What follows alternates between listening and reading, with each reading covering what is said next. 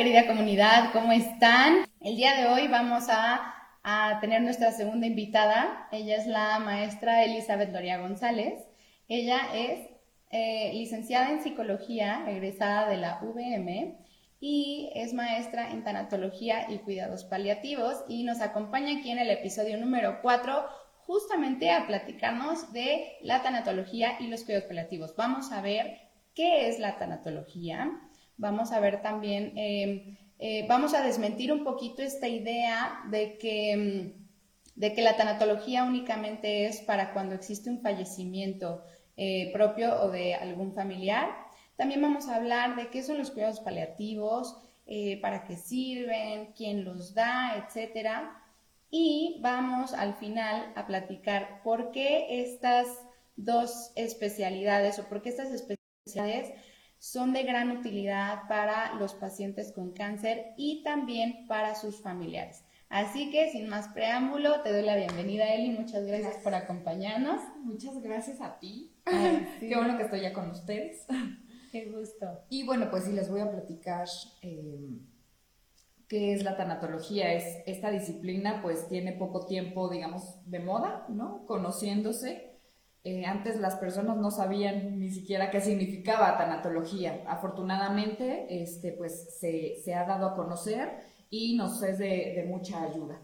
Este, y bueno, pues eh, les voy a platicar que la tanatología es, una disciplina que nos ayuda justamente a em, encontrar el sentido de la muerte, también por supuesto el sentido de la vida, y nos ayuda a manejar de la mejor manera posible un proceso de duelo ante cualquier pérdida que tengamos a lo largo de, nuestra vida. Este, cuando nosotros hablamos de, de, de etimología, sí es, el significado es estudio de la muerte, ¿no? Pero, bueno, más adelante les voy a explicar todas las, las pérdidas que podemos trabajar con esta, con esta disciplina. Eli, ¿será que empezó siendo únicamente el estudio de la muerte y luego se amplió a otras pérdidas? ¿O siempre ha sido así, solamente que la palabra tiene esa etimología, sabes? Este, supongo que, que siempre, digo, no, no sabría cómo contestarte a partir de qué momento, ¿no? si, si desde un inicio se trabajó únicamente con la muerte o desde un inicio se plantearon como todas las pérdidas a lo largo de la vida, ¿no? Claro. Pero bueno, sí es importante que, que se tomen en cuenta cualquier pérdida que podamos tener, ¿no? No nada más enfocarnos en la muerte, porque hay muchísimas y hay muchísimas pérdidas que al final ocasionan un duelo, ¿no? Y más adelante les voy a platicar sobre cada una de ellas, para que vean que a lo mejor muchas personas creen que es algo mínimo, pero no, son situaciones que pueden generar eh, un duelo. Sí, porque al final supongo que cualquier pérdida pues también es como la muerte de algo, ¿no? O sea, bueno, no sé, me imagino que si hablamos de pérdida de algún sentido, ¿no? De pérdida de la vista, pérdida de la audición, pues igual y para la persona puede sentirse como similar a una muerte, tal vez por eso es como todo esto de tanatología, pérdidas, muerte, etc. Y también lo tomamos en cuenta porque, em, repito, ante, ante las pérdidas se da todo un proceso de duelo con las etapas que este conlleva.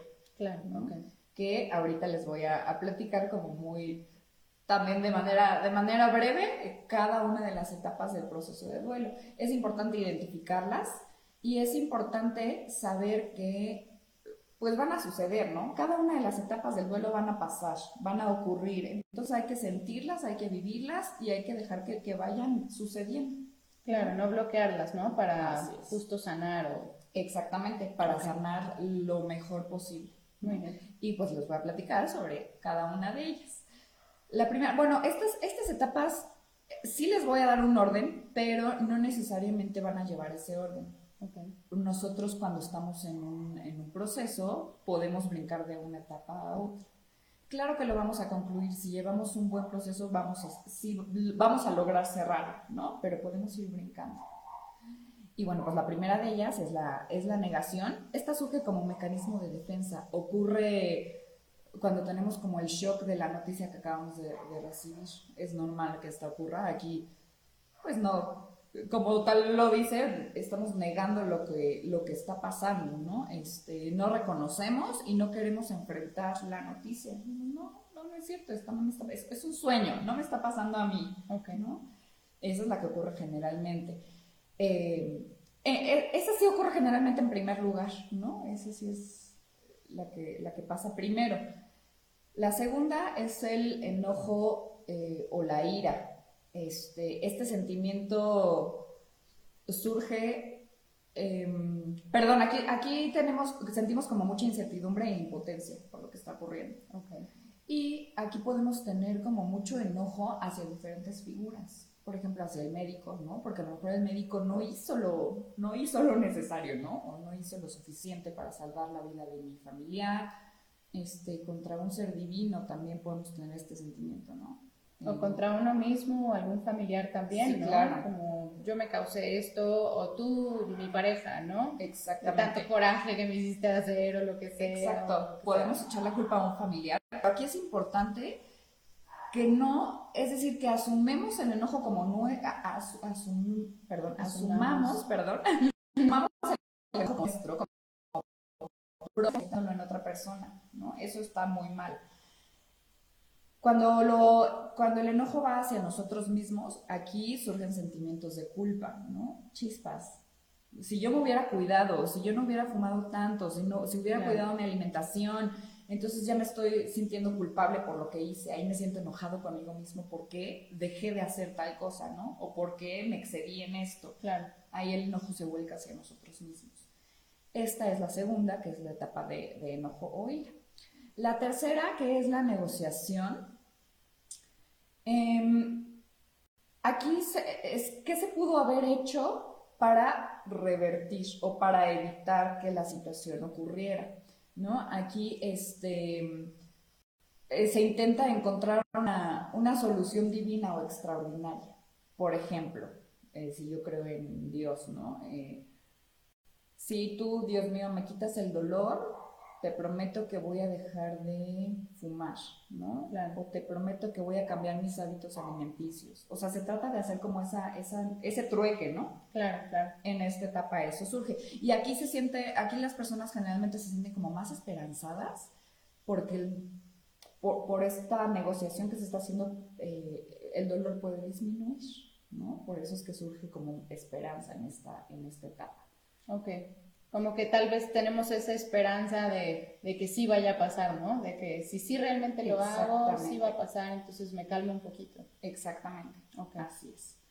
Y la siguiente etapa es la depresión. Aquí se da como un enfrentamiento contundente a, a la situación, ¿no? Y es como eh, caerte el balde de agua fría y eh, aquí hay, hay este, tristeza, hay eh, miedo también, incertidumbre, y los síntomas aquí son muy evidentes, ¿no? Hay que estar como muy, muy atentos de, de los síntomas de la persona que está pasando por esta etapa, porque puede haber una depresión eh, grande, ¿no?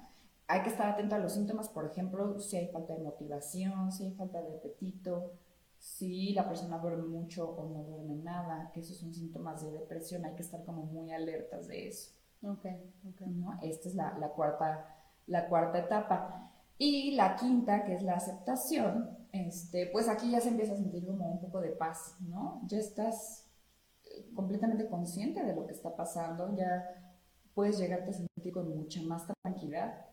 Este, y pues se aprende a vivir en, en un nuevo contexto, ¿no? A partir de, de la enfermedad o de la pérdida. Se, se aprende a, como a retomar tu rutina, a, a vivir eh, de una forma diferente, pero viéndolo de una manera, digamos, más positiva. Ok. Esa es la última etapa. Oye, por ejemplo, a mí mucha gente me ha dicho, la etapa de la aceptación es una etapa de resignación, porque muchos, por ejemplo, cuando fallece un ser querido te dicen, espero que encuentres la resignación pronto, o cuando, no sé, te enfermas o algo, pues resígnate, Sí. ¿no? ¿Es lo mismo o realmente... Más bien es, es mm, aceptar, digo, aceptación sí, es decir, aceptar que ya vas a vivir con, con esta situación y eh, no, no es resignarte, porque resignarte es como, pues ya que, ¿no? Ya no me queda Claro. de otra. No, la parte de la aceptación es verlo de una manera positiva. Ah, ok, ¿no? perfecto. Enfrentarlo, afrontarlo y, y, pues tal cual aceptar y hacer estos cambios de forma positiva. ¿no? Ok, perfecto. Esa es la- clarísimo. la aceptación. Lo más sano. Sí, exactamente, es lo, más sano. Y esa es ya la última, la última etapa de, del proceso de duelo. Ahora, pasando un poco a las pérdidas, ¿no? Que es lo que tú comentabas, como esa idea errónea de que la tanatología es nada más para muerte. No, y efectivamente creo que muchas personas lo siguen creyendo de esta manera. Em, pues a lo largo de nuestra vida y incluso desde que nacemos, estamos viviendo constantemente pérdidas, ¿no? Y les voy a explicar, bueno, les voy a decir y explicar también brevemente eh, algunas de las pérdidas por las que pasamos en, nuestra vida. Una, pues es la pérdida de la vida, ¿no? este, que esa pues va a, ocurrir. Este, la siguiente pérdida es aspectos de sí mismo o capacidades. Aquí, eh, por ejemplo, ocurre cuando eh, una persona pierde la visión, ¿no? Pierde la vista o pierde el sentido del oído. O alguna parte del cuerpo. Claro, alguna parte del cuerpo cuando hay alguna amputación. Este, eh, por ejemplo, en, las personas con cáncer cuando empiezan a perder el cabello. Claro. Estos son este, aspectos de sí mismo o capacidades. Son, son algunos ejemplos de, esta, de este tipo de pérdida. Y ah, recordemos que aunque a lo mejor muchas personas piensan, ay, ¿eso qué? No, pues, no, pasa nada, pero muchas muchas personas pueden pasar por un proceso completo de duelo ante, ante estas pérdidas. Bueno, lo que, yo, lo que yo entiendo es que lo sano es pasar por el duelo completo, ¿no? Hasta la etapa de la aceptación para después seguir adelante, como dices, de forma positiva. Porque muchas veces, y yo lo, lo, que, lo que he visto con algunas pacientes, o incluso en mi vida personal, o sea, de repente me empiezan a platicar todas, todas las pérdidas que hemos tenido durante la vida y yo me he dado cuenta que no he trabajado muchas como debería de haber trabajado, ¿no? Todas estas etapas del duelo, aunque sean, o sea, puede variar de, de tiempo, ¿no? O sea, la negación no forzosamente te dura ciertos meses o cierto ah, claro. puede extenderse y, y incluso supongo que si uno no trabaja las pérdidas como es debido, si no termina un duelo, pues estanca ahí esa pérdida, ¿no? Así se puede reflejar más adelante. Y además, exactamente, ocurre eso y se puede convertir además en un duelo patológico. Cuando no se cierra un proceso, se puede convertir en un duelo patológico y eso ya, ya eh, pues no es normal, ¿no? Eso ya no es, ya no es sano cuando es un duelo patológico. Y un duelo patológico estamos hablando que ya es, son más de dos años, ¿no? Eso ya es demasiado. Entonces, sí, la idea es irlo trabajando y cerrar cada etapa, vivirla, sentirla, pero sí cerrar, cerrar con ese ciclo. Ok. Y bueno, la, otro de las, otra de las pérdidas que podemos vivir es em, objetos materiales, ¿no? ¿Cuántas veces no nos apegamos a un objeto? Que porque era el anillo de mi abuela y se me perdió. Claro que puede haber también un duelo ahí. No, el celular ahorita. Hay muchísima gente pegadísima al celular que de verdad o sea, se quitas y algo les da. O lo pierden y algo les da. O sea, Exacto. esa también puede ser una pérdida que se tiene que trabajar, ¿no? Sí, exactamente. Sí, porque ahora estamos tan apegados a todo eso, ¿no? A los objetos materiales que también conllevan un proceso de duelo. Ok. Sí. Este, pérdidas emocionales. Estas son, por ejemplo, en una, relación sentimental, este, una relación de amistad, ¿no? Esa es una pérdida emocional que también conlleva un, proceso. Em, otro tipo de pérdidas son las pérdidas eh, en las etapas de desarrollo, las pérdidas evolutivas. Estas se dan justo cuando se va pasando de una etapa a otra, de la infancia a la adolescencia, de la adolescencia al adulto joven, ¿no? Estas etapas. Por ejemplo, de la infancia a la adolescencia, ¿no? Que las niñas tienen que dejar sus muñecas y tienen la menstruación. Eso es una pérdida. ¿no? Para ellas es difícil, ¿no? Chispas, ahora tengo mi periodo menstrual y ya no, ya mis Barbies ya no lo extraño, ¿no? Me duele esta parte. Oye, y también afecta mucho eh, en nuestro entorno, ¿no? Por ejemplo, en la cultura mexicana, ¿no? En la cultura latina, tenemos mucho la creencia de que cuando viene la menstruación, las niñas ya no son niñas, ya son señoritas. Entonces, como que pues, justo si te están metiendo como esas ideas en tu casa, pues es todavía más fuerte el shock, ¿no? Así de, porque vino esto, ahora ya no soy niña, ahora soy señorita. Y digo, puede ser que muchas niñas lo tomen positivo, ¿no? Porque muchas ya quieren crecer y ya les surge ser señoritas y todo, pero hay muchas que no, ¿no? Entonces también cuando no estamos preparados, pues es, es, es, peor. claro. Y, y justa, o sea, por ejemplo, el tema de la muerte, ¿no? O sea, deberíamos estar todos preparados porque la muerte sí o sí nos va a llegar a todos. Es lo único que sabemos que nos va a llegar, pero es que no nos preparamos para eso. Y por ejemplo, este, este tema de la menstruación, pues sí, hay muchas, hay muchas este, familias que las mamás platican con las niñas de qué es lo que va a pasar, más o menos en qué momento, que no se espanten, bla, bla, bla. Ahorita ya es mucho más abierta esa conversación y las niñas pueden estar un poco más este, preparadas, ¿no? Para ese cambio. Pero este, pero antes no era así, o sea, yo, o sea, pregúntenle a, las baby boomers, a nuestras mamás o a nuestras abuelitas, también peor tantito, nunca se hablaban de esos temas, estaba prohibidísimo. Entonces, imagínate de la nada, así, ver que empiezas a sangrar, no, pues te súper espanta y supongo que este shock, pues es todavía más fuerte, ¿no? Exactamente. Claro. Sí, Así es, entonces sí, no, hay que quitarle importancia a ningún, incluso a ningún cambio en, etapas de desarrollo. Claro, claro. Otro ejemplo es cuando ya se es adulto mayor, ¿no? Cuando ya se es un, viejo, así tal cual, ¿no? Que dicen que eh, pasas a la tercera edad y ya tienes tu credencial del INSEN. Exacto. No, muchos, muchos son felices, pero muchos no, sí, claro tengo 60, estoy muy joven, puedo hacer tantas cosas, pero ya tengo mi credencial, ¿no? O sea, la pérdida, que empiezan también a perder el cabello, las canas, este, que la, la vista pues también se va perdiendo, todo eso también implica una pérdida. Bueno, ahorita ya hasta la gente de nuestra edad muchas veces se trauma, así de ya voy a pasar a los 30, ya valió madre, ya voy a pasar a los 40 y no, ya no voy a estar joven y no sé qué, las ayudas y bla, bla. Imagínate si a los 30 ya estamos nosotros alarmados. Sí, claro, claro. Eso porque ya me salió una arruga, o sea. Claro, claro. No, y supongo que también tiene mucho que ver como con la actitud que tengas desde un inicio, ¿no? Porque supongo que como, como abordas una pérdida, puedes abordar todas, porque no necesariamente porque hay cosas mucho más, fuertes, que otras, pero si tienes esa guía, que ya vas entendiendo cómo se vive una pérdida, cómo se vive un duelo, cómo trascender el duelo. Sí, pues si te sientes triste, si te sientes enojado, realmente vive, o sea, no, no lo de pasar, vívelo. Ok, ok. Así es. Y, este, y pues la pérdida de la salud, ¿no? Que también es de las más, pues de las más fuertes.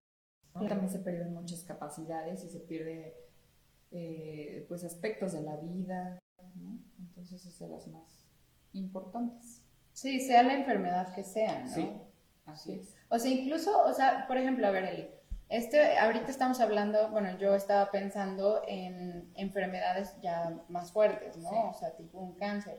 Pero, por ejemplo, si nos da gripa y no podemos salir y nos perdemos de ese super viaje, o que ahorita está el tema del virus y no sé qué, me enfermé y ya no puedo celebrar mi cumpleaños o lo que sea, supongo que también es una pérdida y mucha gente puede decir, ay, ¿eso qué? Eso pues no pasa nada, lo pasas y ya pero supongo que sí tienes que trabajar las emociones que te dan, ¿no? Tienes que, como dices, vivirlas al máximo, sacar todo eso que traes para poder pasar por estas etapas del duelo, ¿no? Sí, porque así es una gripa, exacto, a veces se complica una gripa, ¿no? Y tienes que estar encerrado, es pérdida de la salud. Claro, claro. Aunque sea temporal, ¿no? Aunque sea temporal. Sí, claro. Y, muchas veces una gripa efectivamente nos encierra, ¿no? O sí, si se complica, entonces eh, al final estás perdiendo la salud. ¿no? Sí. hay que vivirlo simplemente, ¿no? Claro, darle la importancia que tiene, ¿no? Tampoco exagerarlo, pero sí, dar esa atención. pero si te sientes de cierta manera, si tus emociones están descontroladas, pues déjalas, déjalas, ¿no? sin dañar a los demás. Tampoco se trata ah, aquí de desquitarse contra el, el, novio o el esposo. No, no, no. Simplemente tú deja que tus emociones fluyan Obviamente sin desbordarlas, que eso no está bien, ¿no? Al, desbordar, al desbordarlas ya no, no es sano, pero sí dejarlas eh, que fluyan, que sean. Ok. Sí. Y bueno. pues esas son las pérdidas. Muy bien. este, y vamos ahora a una parte muy importante que son los cuidados paliativos, que también es un término o, una especialidad poco conocida y es de suma importancia para los eh, pacientes que tienen alguna enfermedad. Y les voy a platicar qué son los cuidados paliativos. Este, pues esta es una atención especializada que se enfoca específicamente en disminuir los síntomas, en disminuir el dolor y en mejorar la calidad de vida. En, disminuir el estrés físico, el estrés emocional. Este, y pues los, los cuidados paliativos involucran la parte física, la parte emocional, la parte social y la parte espiritual. Y ahorita les voy a explicar de qué maneras que involucran estos, estos cuatro elementos. Okay. ¿En dónde se pueden dar los cuidados paliativos? Em, se pueden dar en el hospital, en un lugar especializado, en casa, en donde sea. No, hay, no hay, en este sitio nada más esos son los cuidados paliativos. Es en cualquier lugar en donde se, que se preste para dar los cuidados paliativos. Depende de cuál sea, ¿no? Exactamente, depende de cuál sea. ¿Quién puede dar los cuidados paliativos? Cualquier persona. Eh, los médicos, los familiares, un nutriólogo, un fisioterapeuta, un sacerdote, un psicólogo. O sea, cualquiera también puede dar los cuidados paliativos. Según el caso, ¿no? la, la persona es lo que va a requerir y son los especialistas que se van a necesitar o muchas veces los familiares pueden aportar, también pueden ayudar en ciertos cuidados, ¿no? Exactamente. Así es. ¿Cuánto tiempo se dan los cuidados paliativos? Desde que se diagnostica la enfermedad, durante el tratamiento y pues hasta, en su caso, hasta los últimos momentos de vida. Okay. O hasta que trascienda la enfermedad. ¿no? Exactamente. o hasta que ya termina la enfermedad.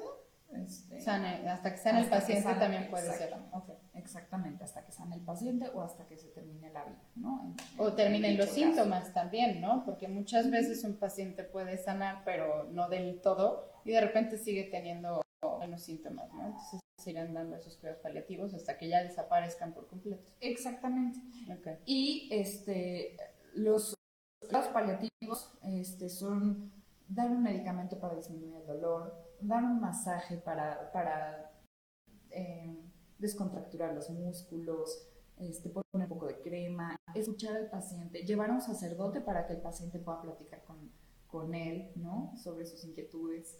Este, la parte de nutrición, ¿no? Un nutriólogo pueda dar una alimentación, una dieta adecuada. Claro. Esos son los cuidados paliativos, todo lo que pueda tener al paciente de la mejor manera posible para brindarle esta calidad de vida. Esos son los cuidados paliativos, que incluyen los problemas físicos y los problemas emocionales. Por ejemplo, los problemas físicos son este, cuando hay situaciones gastrointestinales, bueno, pues ahí acudimos con el gastroenterólogo o con un nutriólogo. ¿no? Sí, si hay náuseas, diarrea o algo así, ¿no? Exactamente. Si hay problemas emocionales, pues ahí interviene un tanatólogo o un psicólogo, ¿no? O sea, alguna situación espiritual que esté intentando, también puede intervenir un psicólogo, un tanatólogo o un sacerdote. ¿no? Esos son los, lo, que incluye, este, por ejemplo, eh, otra situación, problemas físicos, em, puede ser que, la persona pues tenga que estar en cierta posición, ¿no? Esa es otra situación física. Ah, bueno, pues entonces le voy a ayudar a moverse, eh, de forma solución.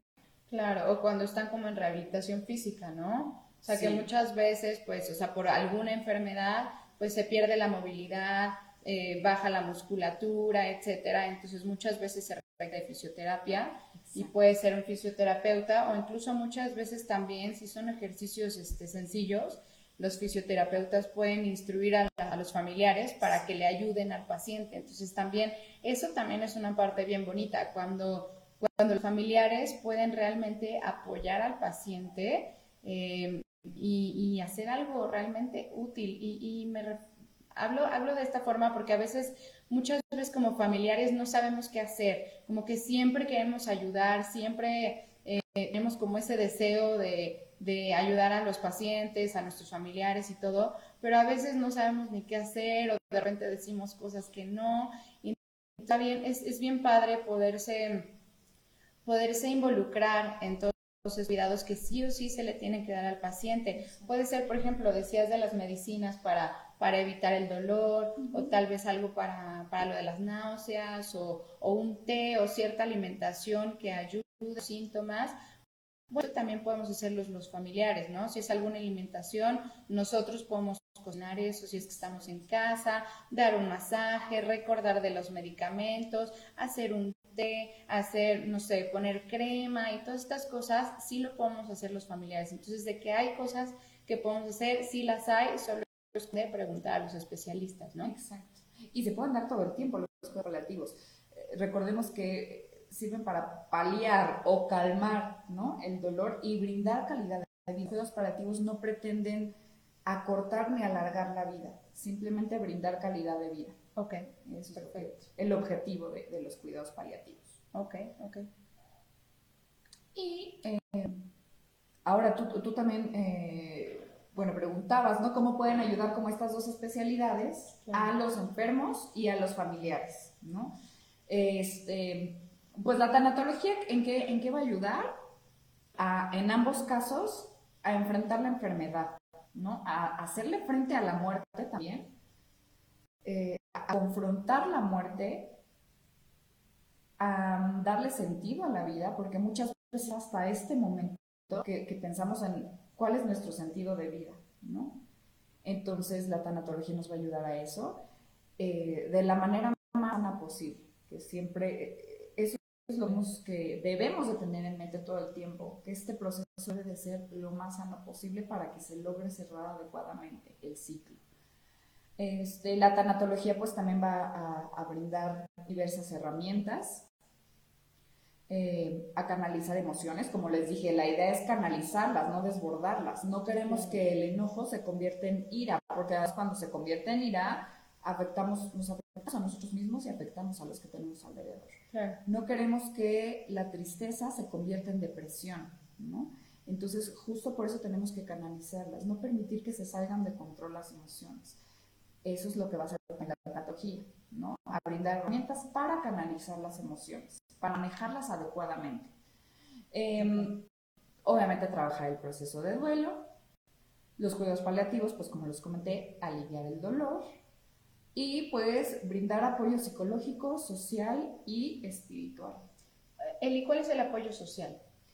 Claro, el apoyo social, que es una de las herramientas además, eh, eh, son, es buscar redes de apoyo. Hablando de redes de apoyo, son buscar a, familiares, a amigos, a estas personas que te acompañen a hacer alguna actividad, que no te dejen solo. Esas son las redes de apoyo.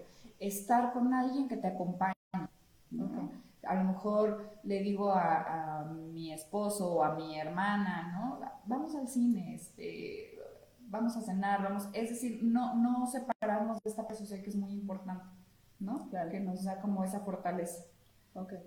O incluso también grupos de ayuda, ¿no? O sea, también hay grupos de ayuda. En el, en el caso del cáncer, en cualquier institución en la que estén, siempre, siempre hay programas que tienen apoyo, que tienen este, comunidades, que tienen grupos este, de soporte y son personas que están pasando muchas veces por lo mismo que ustedes están pasando.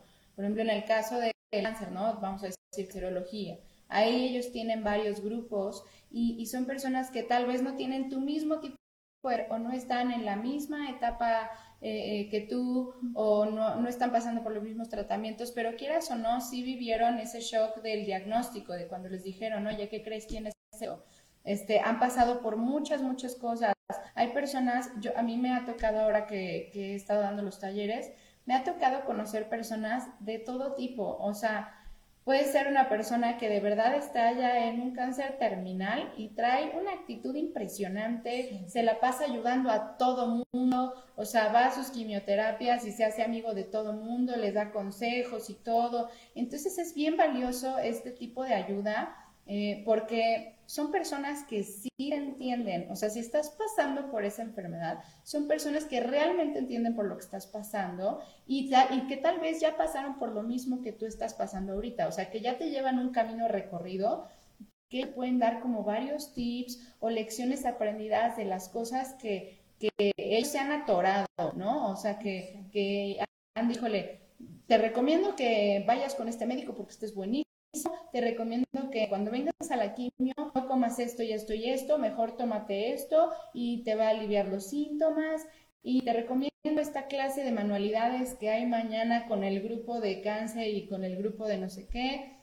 Y esas son actividades que, que quieras o no, te distraen mucho, ¿no? De, de, lo que estás pasando y además como que empiezas a hacer un grupo de apoyo bien, bien padre, porque, insisto, no es porque a veces los familiares no querramos ayudar, es que a veces no sabemos cómo ayudar o no entendemos por lo que está, por lo que está pasando eh, nuestro familiar, que es el paciente. O sea, sí queremos ayudar, pero a veces no sabemos cómo. Entonces, por eso es bien importante que si estás pasando por una enfermedad, sea cáncer o sea cualquier otra enfermedad, te acerques a estos grupos este, que ya existen en, en, tus en tu clínica o en los hospitales, este, porque de ahí pueden salir amistades de por vida. Y bueno, volvemos también al tema de, de que tal vez esta puede ser una pérdida temporal, tal vez esta enfermedad no te va a llevar directamente al fallecimiento, sino que tal vez esta, es una enfermedad temporal que puedes salir adelante y puedes vencer esta enfermedad y seguir adelante con tu vida, este, pero, pero estas, estas enfermedades que se hacen a través de estos grupos te puede, te puede dejar para toda la vida, o sea, se puede quedar para toda la vida, ¿no? Así es. Y, y un poco de las herramientas, que tú ahorita mencionaste algunas, eh, de las herramientas que nosotros como taratólogos brindamos y que las mismas personas, los mismos pacientes pueden eh, llevar a cabo ¿no? en casa y, normalmente. Eh, unas son técnicas de relajación, este, un poco de, de, meditación, las redes de apoyo, este, el manejo de emociones y se pueden manejar a través de arte terapia, ¿no? como tú decías, como alguna clase de alguna manualidad, eh, arte terapia, terapia ocupacional, ¿no? A lo mejor voy a salir a regar el jardín, a podar mis plantas, cualquiera de esas cosas que em, distraigan un poco el pensamiento, ¿no? Y que, lo, y que lo pongan y que lo enfoquen en situaciones lindas y positivas. Que disfrutemos hacer, ¿no? Exactamente. Y muchas veces pensamos así de que los tratamientos o, los ejercicios que hay que hacer para, para justo sanar esta parte emocional o algo así son cosas que solamente un psicólogo te puede recomendar o solamente algún especialista te puede decir, tienes que hacer esta lista de cosas y bla, bla, bla. Pero a veces son cosas tan sencillas como lo que dice ahorita Eli, que puede ser algo que disfrutes. O sea, si tú disfrutas salir y hacer el jardín, hazlo. Si disfrutas a cocinar, si disfrutas ver unas series, si disfrutas lo que sea, está buenísimo porque es una terapia real es real, no, no porque sea como una actividad del día a día, pensemos que, que no nos va a ayudar. Cualquier cosa, sí, exactamente. Claro, claro. También se puede em, llevar un diario, ¿no? Para, para, manejar las emociones se puede llevar un diario donde pongas el día a día, ¿no? Donde escribas el día a día. También eso sirve mucho, la escritura sirve mucho. Y pues obviamente el apoyo de un especialista. Claro, sí, justo de las herramientas. ahora que mencionas la parte de la escritura, a mí me encanta, yo no era mucho de escribir, pero a mí me funciona muchísimo eh, este, este, mm, este tema de canalizar emociones, o sea, no nada más desbordar la emoción y, y ya sabes, irme contra el primero que se ponga enfrente. sea. Ajá, a mí sí me sirve mucho escribir. No, a veces no escribo por, por gusto, así de, hoy voy a escribir un libro, no, por supuesto que no. no soy como tan así, yo soy más auditiva, ¿no? Pero, este, pero sí me funciona muchísimo. Cuando traigo una emoción atorada, de eso que sientes en el estómago, así como en las maripositas del nerviosito, si es enojo o si siento muchos nervios o si siento tristeza o si estoy llorando, todo, de verdad que funciona muchísimo escribir, o sea, escribe todo lo que sientes en ese momento, háblale a quien tú le quieras hablar, a Dios, a ti mismo, eh, saca todo lo que tengas que sacar, de verdad, de verdad que ayuda muchísimo, aunque seas como yo de que no eres de escribir, te juro por mi vida que funciona. Y no me creas, hazlo, hazlo. Exacto, exacto. La idea es descargarlas, descargarlas sin afectarte a ti mismo y sin afectar a otros. Claro. ¿no? Entonces, a través de lo que sea. De pronto, hay muchas personas que tienen miedo al, de, de, buscar a un especialista, ¿no? Tanatólogo, no, muerte. Vamos a hablar de la muerte. Sí, claro. Claro que cuando hay una enfermedad, nosotros tanatólogos que tocar el tema de la muerte, ¿no? Vaya a ocurrir en un periodo corto o no, tenemos que tocar el tema de la muerte. Y muchas personas se detienen, ¿no? Por eso dicen, no, no, prefiero no, gracias, ¿no? Es que ahorita es como un tabú, ¿no? como que la gente le tiene mucho miedo a veces a la muerte, pero, pero es que siempre, o sea, sí, va a llegar en cualquier momento y creo que lo ideal es saber justo eso, que va a llegar y como dices, ¿no? Encontrarle el sentido a la vida a través de saber que va a llegar la muerte, o sea, ¿qué estoy haciendo ahorita que estoy despierto? Sea, muchas veces como quedamos por hecho así de, pues sí, estoy vivo y no, de verdad, cada día que despiertas y puedes respirar, es, o sea, tiene que ser un agradecimiento, estoy vivo, ¿qué puedo hacer hoy? ¿Qué quiero hacer hoy? ¿Ya sabes? Sí. O sea, y, justo como tú lo, lo vas ahorita, en el momento en el que nosotros encontramos el sentido de nuestra vida, va a ser mucho más fácil aceptar la, la muerte, ¿no? Cuando veamos todo lo que estamos haciendo, cuando realmente seamos conscientes de nuestro día a día, que agradezcamos, que, que, nos demos cuenta de todo lo que estamos haciendo, de cuáles son nuestros proyectos de vida, nuestro objetivo, nuestro sentido, entonces ahí vamos a a lo mejor aceptar más fácilmente la muerte. Claro, sí, es, que es muchas veces lo que dicen, ¿no? Que cuando, o sea, voy a pensar de tu vida cuando ya estés a un día de, que vas a morir? Si supieras, ¿no? Y, pues yo creo que lo más bonito es decir, híjole, viví una vida increíble, hice todo esto que quise, tuve amigos así, tuve a mi familia no sé qué, hice estos viajes, me dediqué a esto, aprendí idiomas, no sé, lo que, lo que realmente nosotros a hacer en la vida. Por eso es bien importante tener claro, no tu plan de vida de aquí a los 80 años, por supuesto que no, pero sí saber qué queremos lograr en la vida, o qué nos gustaría hacer, o a dónde nos gustaría viajar, o si nos gustaría tener hijos, una pareja o algo así, eh, tener como un plan, ¿no? O sea, como un wish list, como una lista de deseos, ¿no? Y que cuando llegue ese momento, sea mañana o sea en 60 años, voltees para atrás y digas, órale, qué padre, de verdad, qué padre vida, tengo que ver padre vida tuve, y de la mano de especialista, pues creo que es como mucho más fácil hasta nosotros mismos soltar y decir, ok, estoy listo, ¿no? Claro. Sí, no tengo miedo de buscar un especialista. Muchas veces nos sentimos como sin salida, ¿no? Sin saber para dónde, qué camino tomar, qué hacer. Entonces, se vale que, que, digamos, necesito el acompañamiento de alguien, ¿no? Claro. Una guía. Entonces, pues no tengamos miedo de buscar a la persona que nos pueda, eh, que pueda estar acompañándonos en el proceso. Claro.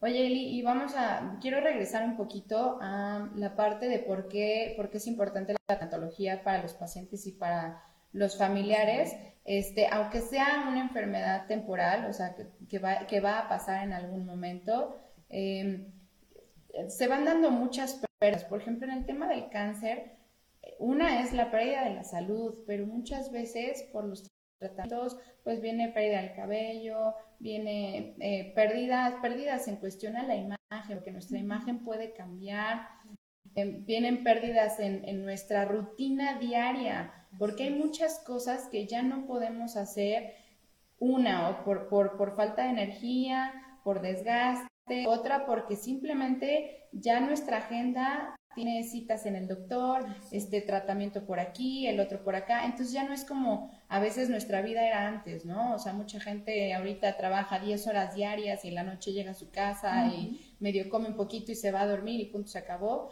igual ya no va a ser así necesariamente, o con los hijos, o que si salíamos con las amigas, o no sé, o sea, simplemente tu vida cambia, ¿no? Pero, pero no es como decir, ah, pues sí, cambió y yo me adapto a los cambios rápido no, está genial, está genial que te adaptes a los cambios, pero sí es bien importante darle luz a, que estás perdiendo algo y pasar por este, por este proceso del duelo. Y si llegas puedes llegar, bueno, según yo, este proceso de duelo puede ser prácticamente inmediato cuando, no inmediato, pero rápido, cuando está bien canalizado y cuando la persona le está guía y llega la aceptación rápido y dice, ok, sí, estoy de acuerdo, lo acepto, mi vida ya no va a ser igual, pero tengo esto, pero tengo esto y ahora puedo hacer esto y ahora puedo hacer el otro. Entonces sales adelante y, es, y esa es una pérdida que no se te quede estancada porque si volvemos al tema del cáncer, no es una pérdida que están teniendo los pacientes, son muchas. Entonces, si una no la bajas, se queda y luego viene la otra y la otra y la otra y es cuando se pueden y mezclar todos esos duelos, ¿no? Ya es un costal lleno y ya no sabemos ni qué hacer, ¿no? Ya nos encontramos bien atorados y ahí es cuando viene... por dónde, ¿no? Explotamos y. Exacto. Entonces ir trabajando cada uno. Sí, entonces es bien, bien importante que como dice Eli, trabajen con un especialista desde el principio. O sea, si estamos hablando de una enfermedad, desde el diagnóstico ya es una pérdida ya, ya, ya es importante trabajar con eso para ir sacando, sacando, sacando, pasando por el proceso, aceptando y otra vez, porque solamente así es cuando realmente nos levantamos. Sea, porque si nos caemos y de repente como que medio nos queremos levantar y otras nos volvemos a caer y otras nos volvemos a caer, pues nos quedamos en el piso. Entonces sí es bien importante darle luz a eso. Y la otra importante que quería mencionar es, estamos hablando ahorita del paciente, pero también hay que hablar de los familiares, porque muchas veces la gente dice, no, pues los familiares, ¿qué? Ellos están sanos. No, espérame, o sea, si es tu hermana, pues está, o sea, tú estás viendo cómo tu hermana está teniendo todas esas pérdidas, estás perdiendo cierto tipo de convivencia que tenías antes con tu hermana y ahora es muy diferente, este, pierdes mucho de tu rutina también, ¿no? Por, por ayudar a, ese familiar a salir adelante.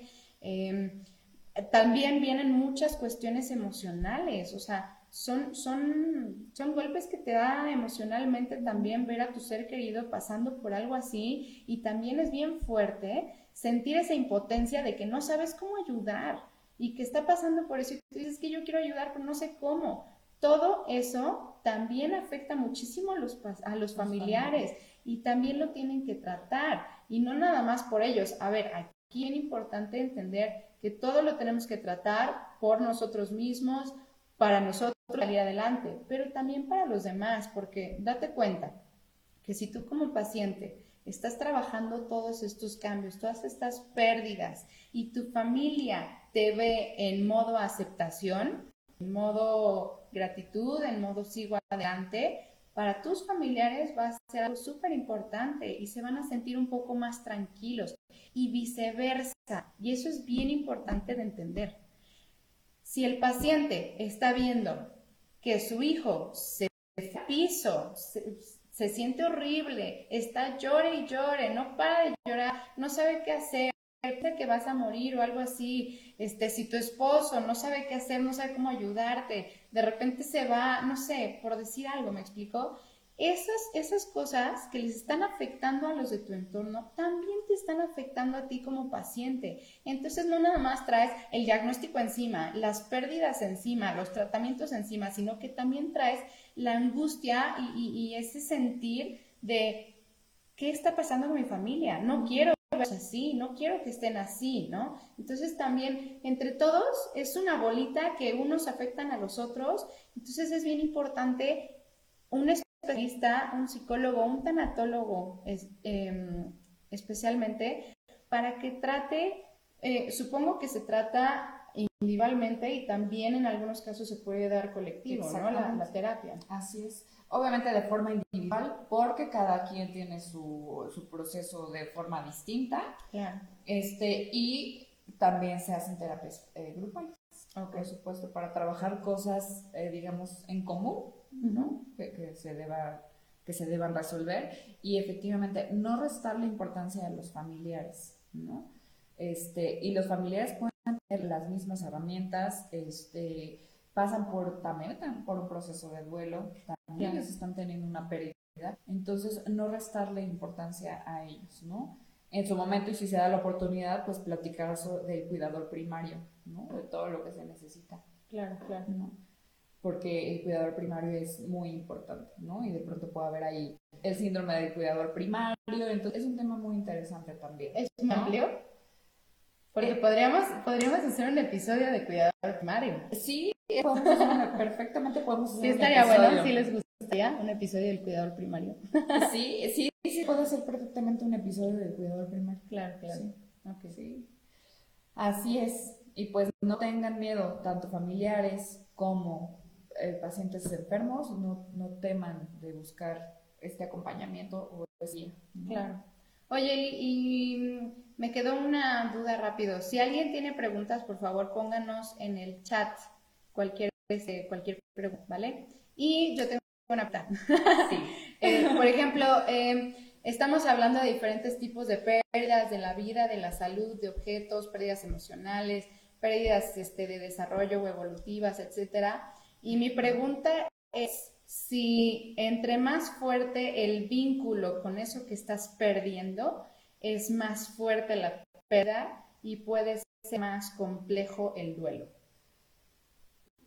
Sí, sí puede ser más, más fuerte la pérdida, este, y claro que se puede complicar el duelo, por supuesto. Por ejemplo, si yo pierdo a mi mamá, ¿no? O sea, el vínculo es muy fuerte, y a lo mejor mi proceso de duelo va a ser un poquito más mm, duradero, ¿no? Eh, eh, un poco más, sí, sí, digo, no sé cómo, cómo malo, ¿no? Pero sí, a lo mejor puede ser más, un poco más, duradero, un poco más largo, exactamente, ¿no? A que si pierdo, a que si me robaron mi coche, por ejemplo, ¿no? Es decir, también hay más que vínculos, con los, con los objetos materiales más que vínculos hay apego, ¿no? Una cosa es el apego y otra cosa es el vínculo. que ese también es otro súper tema, ¿no? el apego es lo que daña a las personas. Cuando nos apegamos a una persona, a un objeto, a algo, ahí no es tan sano. Un vínculo es, sano, ¿no? Entonces, no es lo mismo, no va a ser igual mi duelo si pierdo a, un familiar cercano a que si me roban mi coche o pierdo el anillo que era de mi abuela, ¿no? Claro o un familiar muy, muy cercano y otro que es el hermano de mi tío que vive en Aguascalientes que nunca veo. Exactamente, ahí a lo mejor voy a decir, chispas, qué pena, o sea, lamento la pérdida, pero no me va a doler, ¿no? Claro. Entonces sí, sí es diferente dependiendo del vínculo que exista. Ok, ok, perfecto. Eh, digo, no, no, es diferente, es decir, varía por el tiempo, varía eh, el dolor, el sentimiento, eso es lo que puede cambiar. Claro, claro. sí. Ok. Muy bien. Muy bien. ¿Algo más? Súper. Pues no sé si alguien que esté en vivo todavía tenga alguna pregunta. Si no, chicos, pues muchísimas gracias este, por, por seguirnos. Gracias por la paciencia al entrar. Si tuvimos un problemilla técnico, pero, pero fueron unos minutitos de retraso, pero ya empezamos bien. Eh, en los comentarios de este episodio les voy a poner los datos de Eli y si tienen alguna pregunta, por favor, pónganlo en los comentarios, aunque ya no sea en vivo, y vamos a tratar de responder cualquier pregunta que tengan. También recuerden que si no pueden ver este live en Facebook, vamos a subir el video a YouTube y lo vamos a subir el audio de, como podcast a Spotify y a otras plataformas. Y acuérdense de por favor ayudarnos a seguir compartiendo. Recuerden que aunque, aunque nosotros o, nuestras personas cercanas no estén pasando propiamente por un cáncer en estos momentos, muchos de nuestros amigos y nuestros conocidos conocen a alguien que sí, ¿me explico? Entonces, de esa forma podemos llegar a más personas. Compartir por compartir. Mucha gente me dice, pues es que para qué se lo comparto a mis amigos de la escuela o de la universidad o lo que sea no es por compartir por compartir, es que muchas veces ese, ese amigo tuyo que está súper, súper sano, tiene un tío, tiene un de tal y esta información le puede ayudar. Entonces sigan compartiendo con todos sus contactos, metan la página de Bella y Positiva y ahí hay una parte que dice comunidad, invitar amigos, invitar a todos y le mandan a todos la página. Y también si hay algún tema en específico que les gustaría que tratáramos en este canal, Puede ser de bienestar en general, puede ser súper enfocado a, algún cambio durante los tratamientos, puede ser algún otro especialista que, les gustaría que nos acompañaran. Eh, pónganlo en los comentarios, pídanlo por inbox en la página y yo haré lo posible por tenérselos lo más pronto posible. Y mil gracias por, por unirse, Eli. Gracias. Muchas gracias a ti por estar aquí, por acompañarme. Gracias. Me encantó compartirles eh, un poco sobre la, tanatología. Sí, y si alguien este, está interesado en alguna terapia tanatológica, por favor, pónganlo en los comentarios o les voy a poner ahí el contacto de Eli para que la contacten directamente y este, si necesitan alguna terapia ustedes o algún familiar, ahí estará Eli. No teman, no teman. Sí, lo ideal es trabajar, trabajarlo, trabajarlo, trabajarlo para estar lo mejor posible. Hoy un tema rapidísimo y una cosa rapidísima que es bien importante también, es bien importante en lo que les contaba en el Facebook Live pasado. Todas estas emociones que se quedan, todas estas dudas que no estamos resolviendo y todo eso, también afectan físicamente, ¿sí? Todas estas emociones reprimidas físicamente y esto también nos puede generar enfermedades en un futuro cercano o no. Así que no piensen tanto, es, no digan es que ir con un psicólogo es para locos, es que un tanatólogo es por si me muero, por si alguien nada más. No, denle la importancia a su vida. Ustedes son los que cuidan de ustedes mismos. No podemos estar esperando que alguien más nos diga qué hacer. Así que tomen acción, quiéranse muchísimo y busquen especialistas para estar lo mejor posibles toda su vida un largo, largo, largo, como todos esperamos. Así que, Así es. mil gracias chicos y nos vemos en el siguiente episodio. Todavía no sabemos qué tema va a ser o si vamos a tener algún invitado, pero si tienen alguna sugerencia, pónganlo en los comentarios y si no, yo pensé en que sería muy, muy, muy, muy útil para ver la próxima semana. Muchas gracias, chicos. Gracias, Eli. Gracias. Gracias a todos los que nos vieron. Nos vemos. Gracias a todos los que se unieron en vivo y gracias a todos los que nos vean y compartan, por favor. Nos vemos. Adiós. Bye.